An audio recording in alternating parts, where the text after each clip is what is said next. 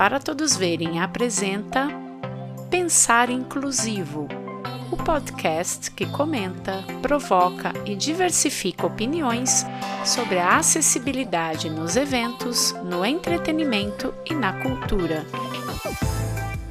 Olá, eu sou Mari Sabino Sou uma mulher branca, tenho cabelos castanhos na altura dos ombros, os olhos castanhos claros e boca pequena. Uso um óculos de grau com aros vermelhos e estou com uma blusa de malha vermelha. À esquerda de mim, um sofá azul e à direita, uma estante com livros e souvenirs. Olá, eu sou Fabrício Branchini Beltramini. Eu sou branco, tenho cabelos curtos castanho claros, já meio grisalhos, tenho olhos azuis, estou com óculos de aro vermelho, barba e bigode no mesmo tom que os cabelos, estou com uma camisa preta. Atrás de mim, uma estante com souvenirs e um mural com várias fotos. Este é mais um episódio do Pensar Inclusivo, com o pensamento. As artes podem ser traduzidas em Libras? A arte é uma forma do ser humano expressar emoções, história e cultura por meio de valores estéticos como beleza, harmonia, equilíbrio, e pode conter também teores de sarcasmo e provocação. Inclusive, a arte pode trazer uma perspectiva diferente da óbvia para muitos espectadores. A arte pode ser representada de várias maneiras, em especial na música, na escultura, na pintura, no cinema, na dança e no teatro representações que estão presentes na programação de muitos eventos sociais e corporativos, além de grandes festivais temáticos e manifestações populares espalhadas pelo mundo inteiro. O público é interessado, diversificado e participativo, e a apreciação de cada espectador motiva e estimula a se produzir cada vez mais arte. O visual, o sonoro e o imaginativo caminham juntos em cada obra, e muitas vezes de forma diversificada ou independente. Muitos são os ritmos, os sons e as informações produzidas. E como levar as informações sonoras para aqueles que não escutam? Como oferecer o acesso em Libras de uma apresentação musical, por exemplo? Nessas horas, não basta ser apenas um tradutor, mas é necessário ter um repertório cultural e, de preferência, gostar da atividade. Vamos saber mais sobre o trabalho do intérprete de Libras nas apresentações artísticas com o nosso convidado de hoje, o Joelson Silva. Joelson Adonias da Silva é formado em História, pós-graduado em Tradução, Interpretação e Docência em Libras. É também professor de História em escolas bilíngue, Libras Português. Atua na área desde 2017. Trabalha como tradutor e consultor para empresas, órgãos públicos e presta serviços de videochamadas para pessoas surdas. Na área artística, trabalha como intérprete em peças teatrais, shows de stand-up comedy e humor. Entre alguns dos trabalhos no teatro podem se destacar Elsa, o musical, shows do Legião Urbana, Planta e Raiz, Nação Zumbi e outros grandes nomes da nossa música. Ele se destaca por fazer uma tradução de eventos artísticos e levar ao espectador não só o que é dito, mas também traduzir o que não é dito como a música. Prazer em tê-lo aqui, Joelson. Pode fazer a sua descrição, por favor? Prazer, muito obrigado pelo convite. Eu fico muito lisonjeado. Eu sou um homem branco, de cabelos negros, barba e bigode ralo também de cabelos negros, sobrancelha grossa, no mesmo tom do cabelo e da barba e do bigode. Estou utilizando uma blusa de fio de cor azul com o ombro até a manga de cores cinza, botões brancos. Estou usando um headphone preto. No fundo tem um guarda-roupa enorme marrom. E a cadeira aqui, uma parte aparecendo acima dos ombros, a cadeira de cor preta. Joelson, vamos começar com um bate-bola rápido, para o pessoal te conhecer melhor, para a gente poder explicar também algumas coisas que não são tão óbvias sobre a deficiência auditiva. Então, explica para o pessoal por que nem todo surdo pode se comunicar em português. Perfeito. A comunidade surda, os sinalizantes, eles têm muita dificuldade com a nossa língua porque a nossa língua é oral. É muito difícil você explicar contexto para o surdo. É, palito, paletó, pálido, qual que é a diferença eles, dentro do ambiente familiar, como a maioria da, das familiares são ouvintes, não é explicado para eles o contexto, e, e nós só aprendemos a nossa língua de fato ouvindo. Então, muita coisa que a gente aprende, a gente aprende ouvindo. É, o, o final é masculino e feminino, A e O, A feminino e O masculino. Como explicar para o surdo que se fala o mamão e se fala a mão, sendo que os dois terminam no mesmo tom, na, nas mesmas palavras. E como explicar isso para uma pessoa surda? Somente ouvindo para a gente desenvolver essa fluência na língua portuguesa. Você comentou para nós que faz atendimentos em videochamadas para pessoas surdas, pensando nessa questão do idioma, do entendimento, como que é feito esse trabalho? É um trabalho recente, é, e eu, a primeira vez que eu entrei nesse universo das videochamadas, eu fiquei muito encantado é uma empresa chamada Icon, e são dois tipos de trabalho por videochamada. Uma é atendimento em consultório, delegacias. O surdo vai no local, ele aciona pelo aplicativo, vai ter um intérprete para conversar, intermediar a conversa entre ele, o médico ou as enfermeiras. E tem um segundo trabalho também da mesma empresa, que é a Central de Libras, que tem parcerias com a TIM, a Oi e a Vivo, o surdo, por vídeo chamada, ele entra em contato com o intérprete, o intérprete vai ligar para o ouvinte e via telefone o intérprete vai passar tudo pro que o ouvinte está falando para o surdo e vice-versa. Então ele vai transitar entre as duas línguas via telefone. Excelente, é muito bom para que as pessoas saibam e possam oferecer também nos seus ambientes de trabalho esse serviço, né? Acho que vai aumentar o atendimento em todos os setores, as pessoas conhecerem a possibilidade de se utilizar esse trabalho. Muito legal. Vamos falar da sua profissão como intérprete de Libras. O que levou você a se tornar um intérprete de Libras? É, eu fui ver um evento que tinha numa biblioteca, a biblioteca ali na zona norte do Tucuruvi, e tinha uma intérprete fazendo uma apresentação. O nome da intérprete é Amanda Lioli. E ela tem um grupo chamado EBA, que trabalha contação de história junto com língua de sinais. E nesse dia foi um domingo, eu fui ver o trabalho dela junto com uma surda chamada Caterine, e eu fiquei encantado pelo que eu vi. Aquela, aquele desenvolvimento de, dela conversar, dela interpretar para a Catarine e para os idosos que estavam ali, para as crianças, fazer essa intermediação foi algo que me encantou a partir dali eu falei, eu quero ser intérprete igual a Amanda é. E aí eu comecei a correr atrás. Legal, muito bom, e, e, inclusive foi ao vivo, né? Como é que é essa questão do ao vivo? Toda pessoa que estuda Libras pode se tornar um tradutor de eventos ao vivo? Não, não, é, é, muito, é muito complexo, porque a comunidade surda, eles têm uma cultura, eles têm um jeito próprio. Se você não convive, se você não tem é, a expertise de perceber o que o surdo quer, porque não é só a questão de você entrar no curso, você se formar e você aprender aquela regra gramatical da língua de sinais, é você estar ali com o surdo e perceber é, a forma como a comunidade pensa, é, como eles interagem. Então a gente tem que entrar no universo deles para conseguir um tradutor, para conseguir ser um tradutor e fazer em ambientes ao vivo. É, como uma comunicação em todo o seu processo, né? Não só no, no, no gestual, mas também essa questão da troca, né? E, e, aí, falando da questão do artístico, que é um diferencial no seu trabalho, qual foi a sua motivação para abraçar esse nicho? Primeiro lugar foi o trabalho da Amanda é, Lioli, segundo lugar foi a questão é, do encantamento. Quando você fala em língua de sinais, é, diferente da língua oral, você tem todo um trabalho corporal, você tem todo um estudo que te leva a, a imaginar a beleza que é você pegar um trabalho, você pegar uma peça de teatro e você conseguir passar isso através do seu corpo. Isso é lindo, isso é lindo. Eu vejo um musical, eu vejo uma peça cheia de cores. É legal ter as cores, mas o que é passado ali falta para o surdo. Então, você ter ali a, o privilégio de pegar aquilo e transmitir pelo, pelo seu corpo toda a informação, isso é divino. Maravilhoso, Joelson. E ainda sobre o seu modo de interpretar Libras em apresentações artísticas, você considera que você tem um estilo na sua interpretação?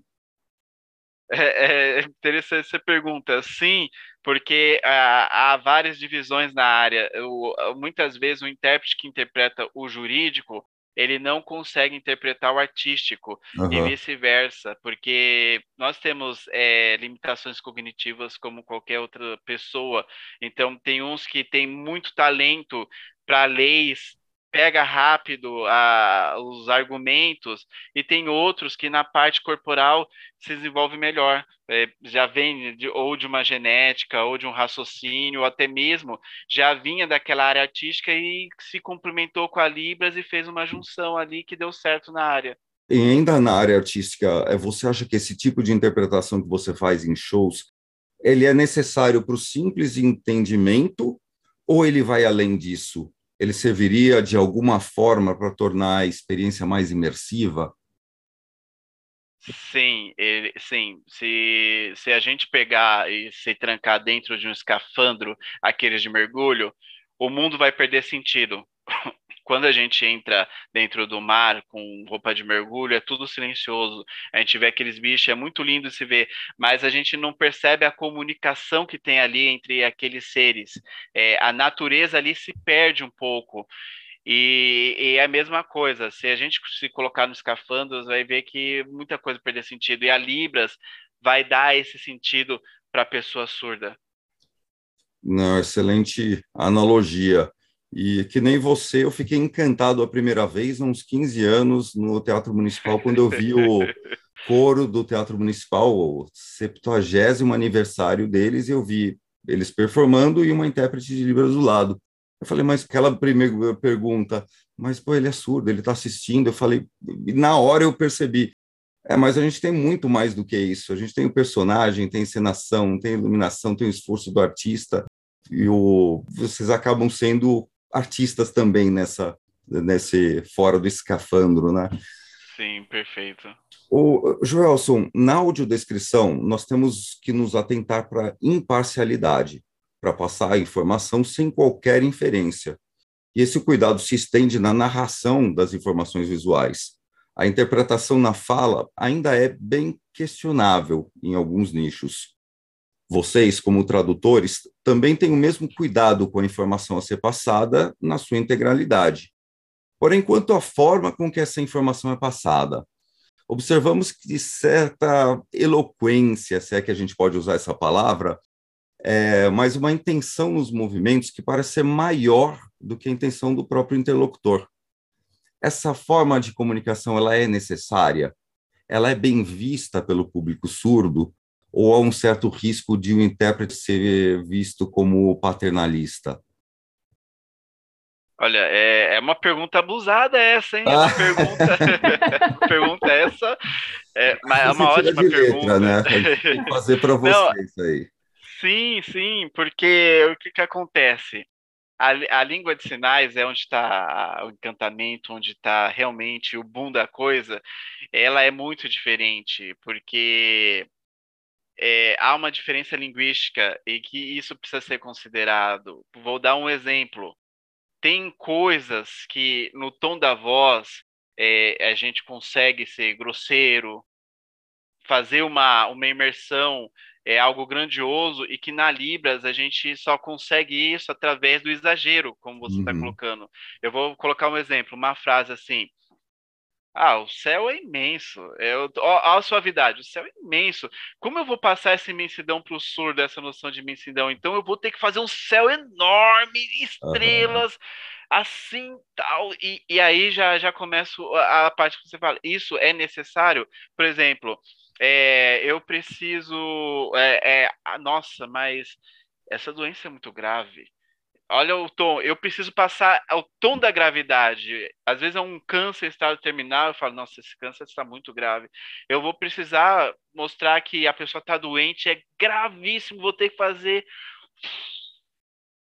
E isso vai ter que ser passado por para ele ter noção do tamanho da gravidade. Então, tem coisas que no português eu posso te ofender sutilmente, mas na Libras eu tenho que passar é, a gravidade daquela ofensa.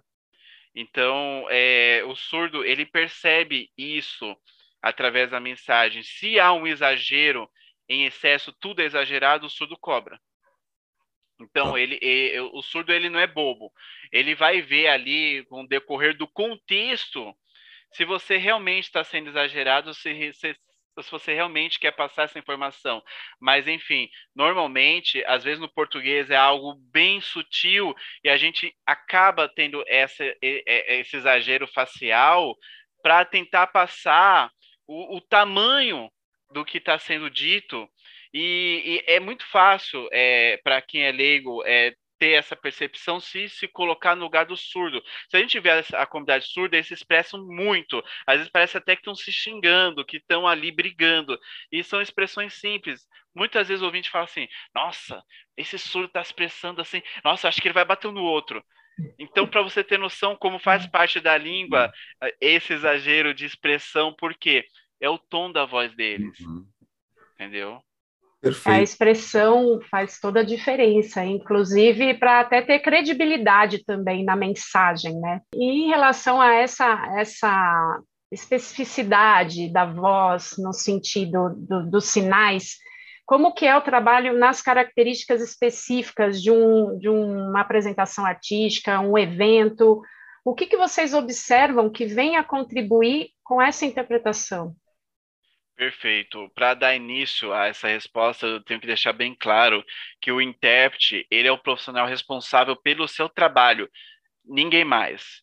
Então, às vezes a gente chega no local o, e a gente tem que chegar cedo para arrumar a iluminação, a gente tem que ter antecedência das pautas para estudar aquele tipo de linguagem. Então, uma hora eu sou convidado, por exemplo, para interpretar na Catedral da Sé é, um coro, música clássica. Na outra semana eu estou interpretando é, cultura afro, umbanda.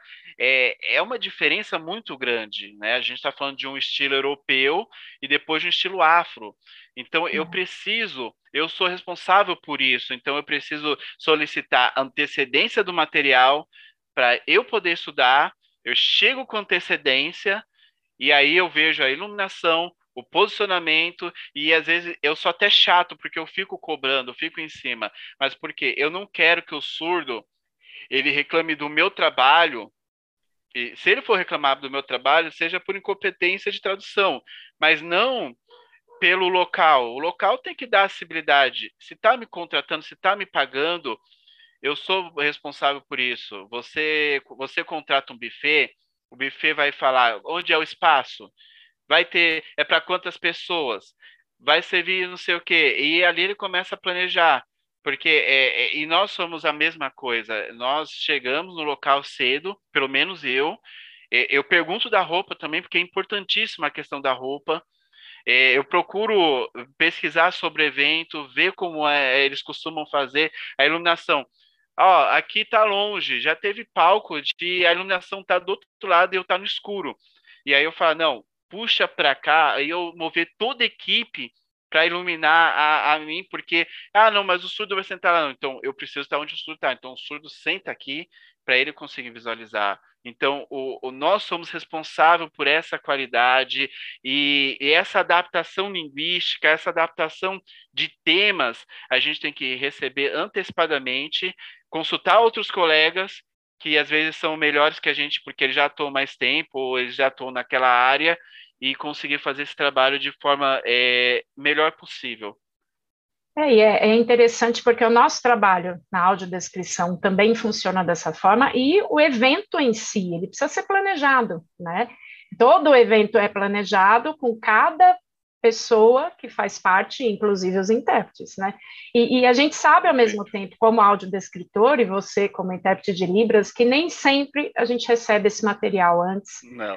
Os eventos, por exemplo, remoto, que você tem que entrar, fazer o ao vivo, o simultâneo, e não chegou esse material, como que você lida com esse processo? A gente sabe que pode ser prejudicial, Mas como que você faz aí se não der para fazer esse, essa análise antes? Como que funciona? Você tem um exemplo até para contar para gente? Tenho, tenho sim. E, e é uma ótima pergunta.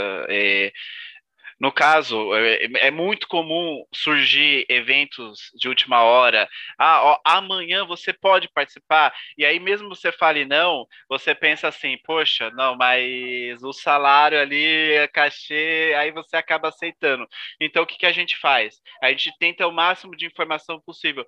Por gentileza, pode me passar o folder pelo WhatsApp? Aí passa o folder. O folder, eu já vou ter noção dos convidados eu vou pegar, eu vou dar um exemplo muito simples. Uma vez eu fui interpretar na USP, é um concurso para professor de Libras.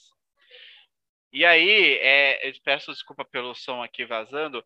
E uhum. aí, é, me deram é, é, o nada. Eu falei, por favor, eu quero saber quem é o aluno surdo, só isso. Me passou o candidato surdo, desculpa, aluno não, o candidato surdo já peguei e descobri que o cara tem livro pela Amazon. Comprei o livro do cara, já baixei o livro dele. Já vi no YouTube entrevistas dele. E quando chegou no, no, no dia, e, e, eles falaram assim para mim: ó, você não vai precisar fazer tradução oral dele, porque ele é surdo, mas ele perdeu a audição, então ele fala bem o português. Ok. Mas mesmo assim, eu estudei. Outros dois intérpretes eu chamei para fazer grupo no WhatsApp. Ó, material é esse, ó, ele já tem esse livro. Provavelmente esse tema que ele vai abordar na defesa dele, na hora de fazer a didática. Já fiz tudo. Montei o grupo com os intérpretes que vão trabalhar comigo. É, minha sorte que eu já conhecia eles, então ficou muito mais fácil. Quando chegou no dia da apresentação, adivinha, ele quis fazer tudo em Libras, ele não quis falar em português. A minha sorte é que os sinais que ele usa, os temas, eu já tinha visto no YouTube e já tinha lido o livro dele. Assim, perdi noite de sono, mas valeu a pena porque foram dois dias de interpretação de concurso. Como você vê hoje, Joelson, a presença das Libras nas interpretações artísticas? Ela é muito conhecida do público por causa da televisão e em alguns eventos ao vivo. Mas quanto isso representa em termos gerais está sendo ofertado? E o que deve ser feito para a oferta desse recurso ser mais ampla? Que uma coisa que é muito claro, tem que ser muito claro, que o público surdo é, é um público consumidor. Ponto. Uhum. Então, é, é interessante para as empresas olhar é, essa galera e, infelizmente, por questões de só focar na acessibilidade, porque eu, a gente sabe muito bem que as empresas, por elas, elas não vão gastar com acessibilidade. Muitas empresas não vão gastar, mas pelo menos olhar para esse público como um público consumidor, a coisa talvez mudaria. É, é, falta ainda, por mais que a parte artística ainda tenha, a interpretação tenha crescido, falta muita coisa, principalmente vou dar um exemplo, televisão. Eu já mandei várias vezes proposta para televisão, para emissoras, e não vai, não vai. Já foi feito abaixo-assinado, por exemplo, a Libras, ela veio de um contexto religioso. Seria algo grandioso para a Record, por exemplo, colocar em suas novelas é, ou, é, que, bíblicas, tradutor intérprete, porque a comunidade surda eles anseiam por saber dessa informação, eles gostam de igreja. É um público para eles ali, para dar uhum. audiência, por exemplo. Não vai. E, e, eu, e isso é muito triste, porque nós, ouvintes, nós temos acesso a muita coisa importante ao nosso redor que dá para debater, refletir, mudar, e eles ficam à margem disso por falta dessa comunicação, né? Para a peça de teatro bancar o intérprete, quem vai bancar o intérprete? Quem vai pagar o intérprete? Normalmente chama um voluntário que está começando. Uhum.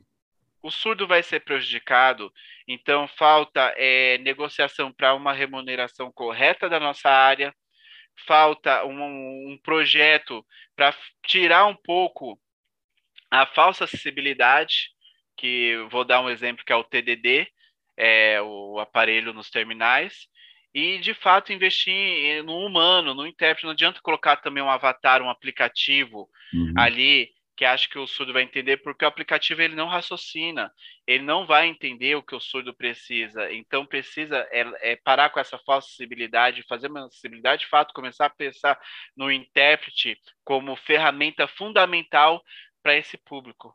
O Joelson, é excelente. Na sua resposta, você mencionou tanto a televisão, novela, e falou de teatro. A gente sabe que tem realidades muito diferentes entre esses dois meios.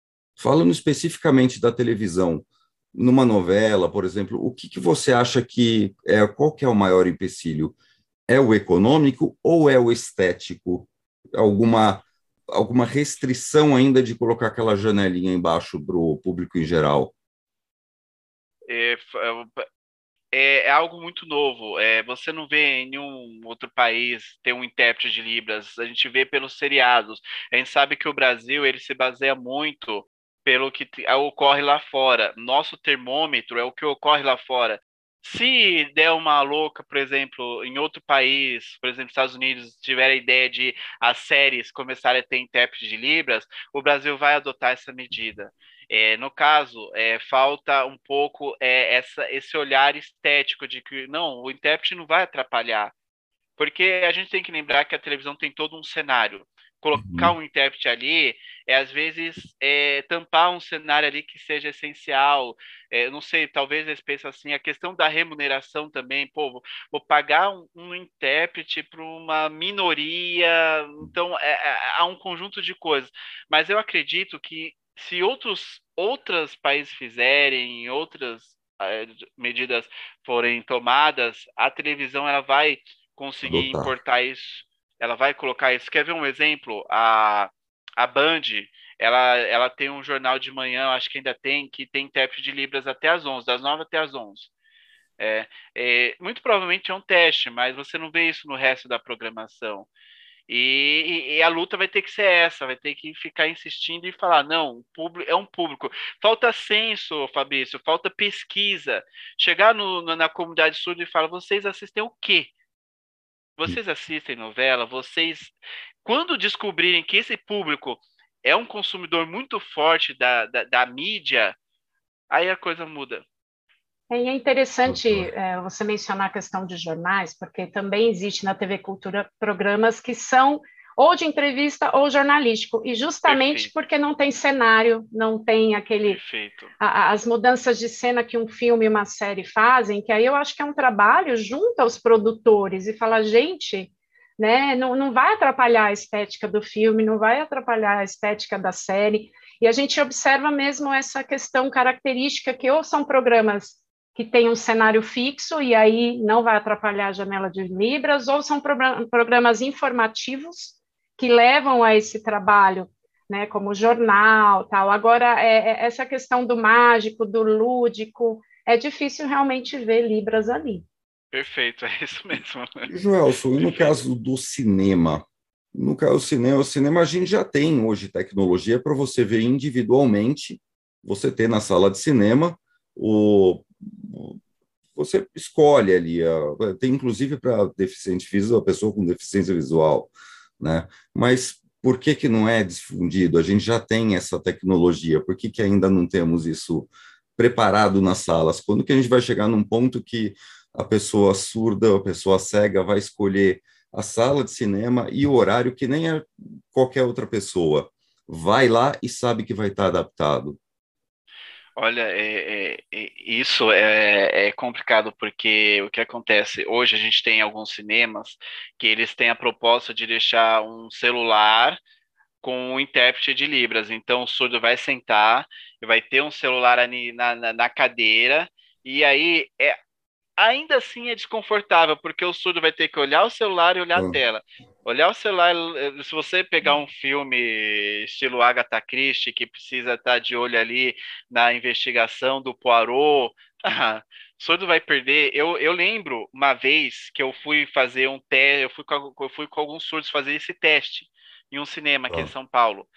E aí a gente assistiu dois filmes. Um iam usar é, o Avatar, né, o aplicativo com bonequinho, e uhum. o outro ia usar uma intérprete de Libras de verdade. Os dois via telefone. Óbvio que o surdo preferiu a intérprete de Libras, o bonequinho não vai contextualizar nada. Só que teve dois problemas. O surdo perdeu algumas informações porque ele precisava olhar para o celular e aí olhar para a tela, olhar para o celular, olhar para a tela. E segundo, é, falta é, outras questões que resolveriam melhor essa questão. Vou dar um exemplo. Filme nacional não tem legenda. E aí? O surdo, ele vai, ele vai ver o que ali? Se às vezes se ele quiser ver um filme do próprio país, ele não consegue, não tem uma uhum. legenda. Ah, tem a questão do português, ok. Mas a, a legenda já seria um grande passo nos filmes brasileiros, e não tem. Então a gente esbarra muito ainda na volta à questão.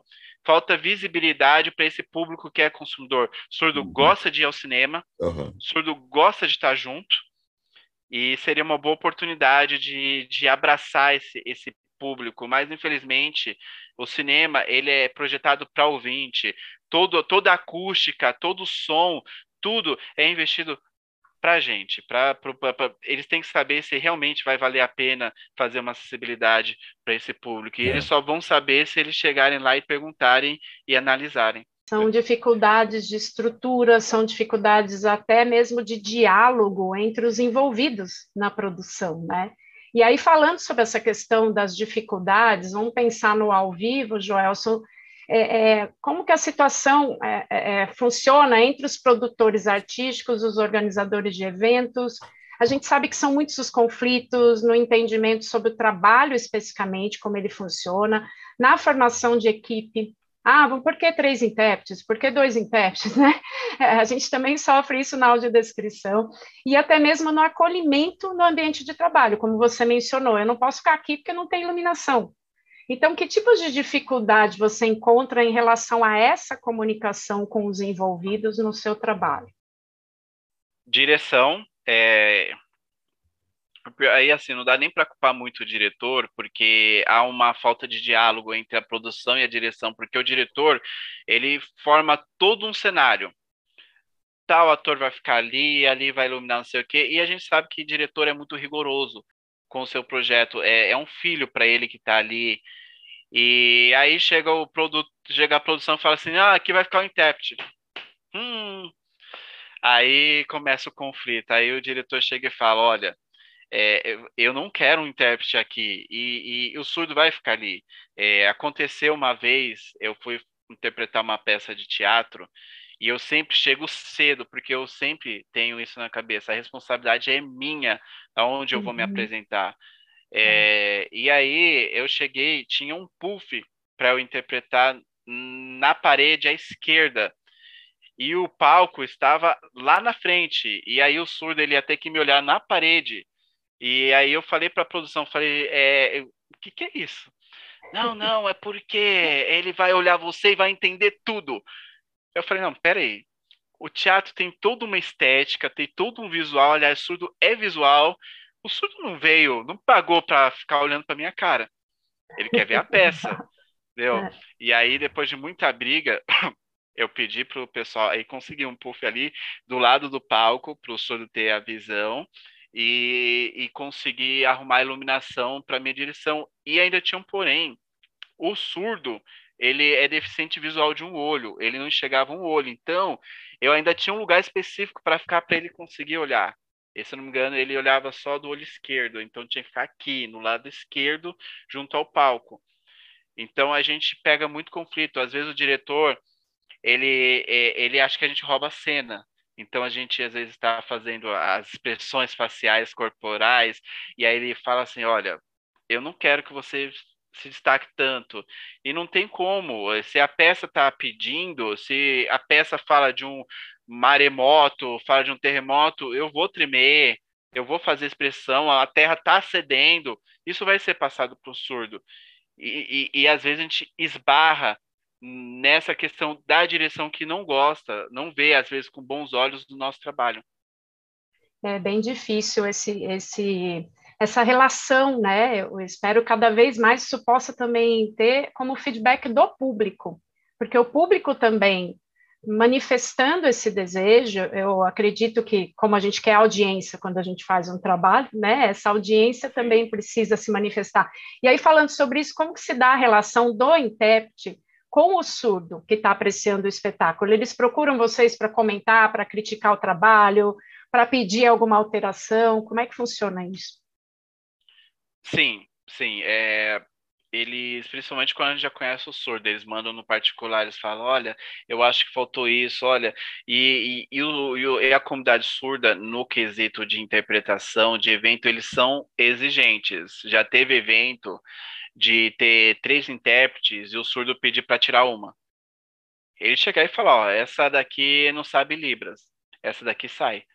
E aí ficar só dois. E aí, e, então eles são exigentes, eles cobram, eles perguntam para a gente. Sim, é, às vezes no final de um evento, eu estou saindo, aí encontro o surdo, e o surdo fala: Olha, eu entendi tudo, ficou legal. O surdo fala: Olha, eu não entendi isso, tem como explicar? Porque a gente esbarra numa outra questão, em, em, em, é, complementando isso, que é a questão da cultura do conhecimento. Como eles são isolados a maioria das vezes a família é, não dá a informação, trata eles como deficientes mentais, muitas vezes, eles são, eles não têm o mesmo conhecimento. Às vezes a peça ou show vai abordar temas da qual eles não têm conhecimento algum. E às vezes temas simples. Eles não têm conhecimento algum. Então, às vezes, depois do show, eles não, ou do, do teatro, eles não entenderam, eles chegam para a gente e perguntam para explicar o que, que é aquilo.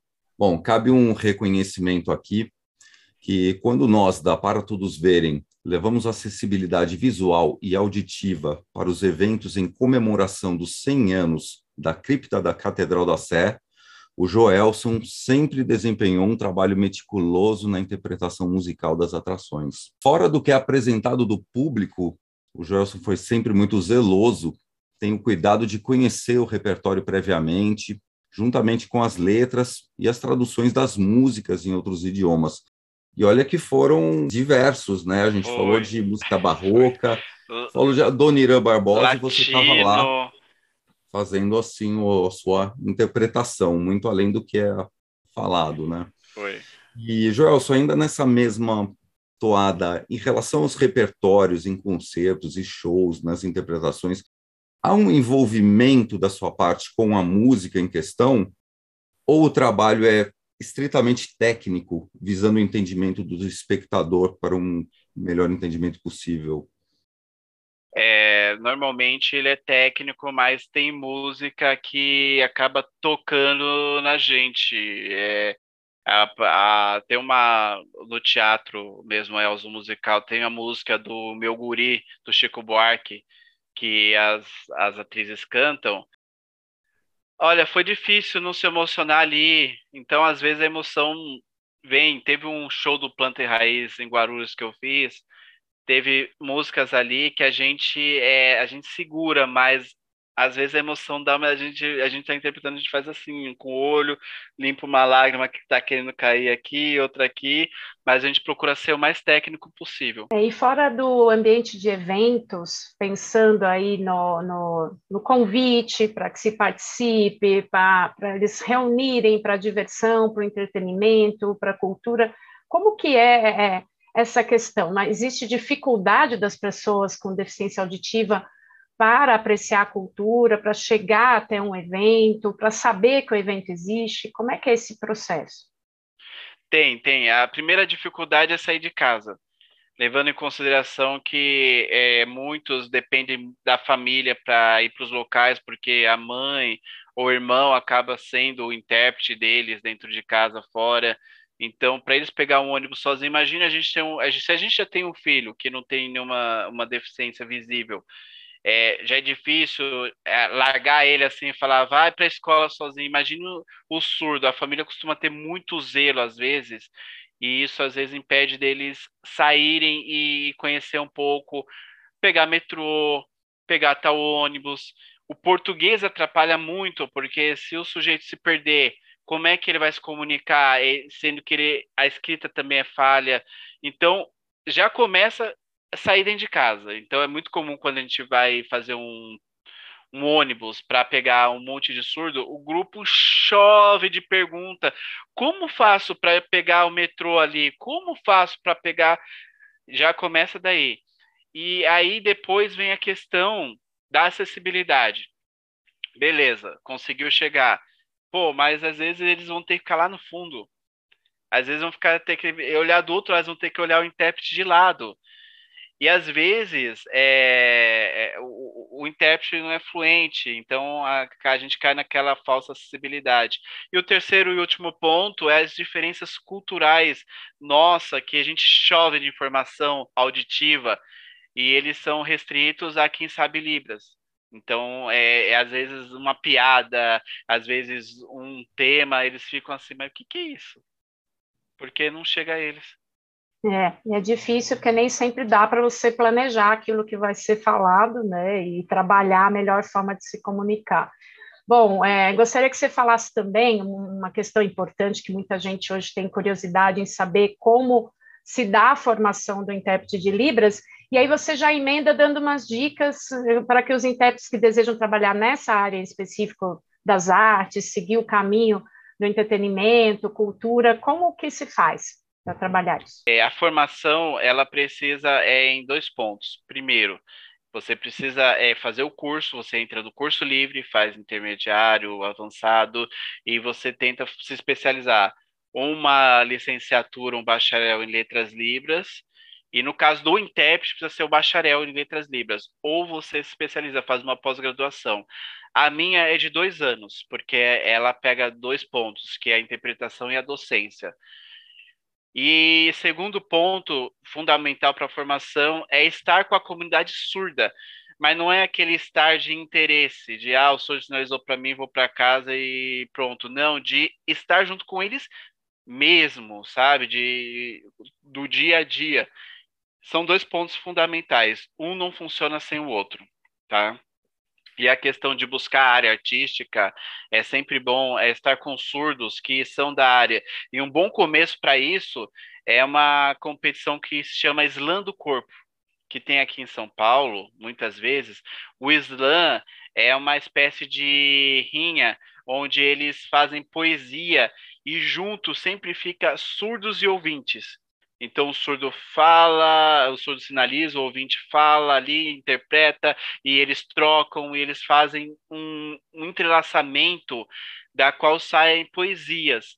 O slam é o melhor caminho. Procura na internet, slam do corpo, YouTube, e vai onde vai ter o evento, ali vai já é uma boa iniciação para a parte artística, porque vai ter muito surdo intérprete que é dessa área. Nossa, ótima dica, muito bom.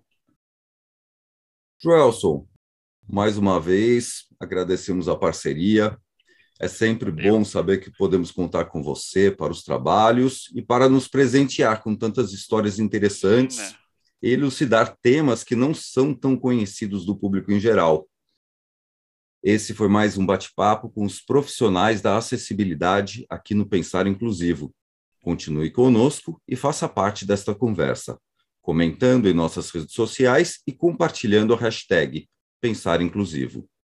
Muito obrigada, Joelson, por estar conosco hoje. E até o próximo episódio do Pensar Inclusivo, podcast que comenta, provoca e diversifica opiniões sobre a acessibilidade em eventos, entretenimento e cultura. Pitaco Inclusivo, com Patti Tessari.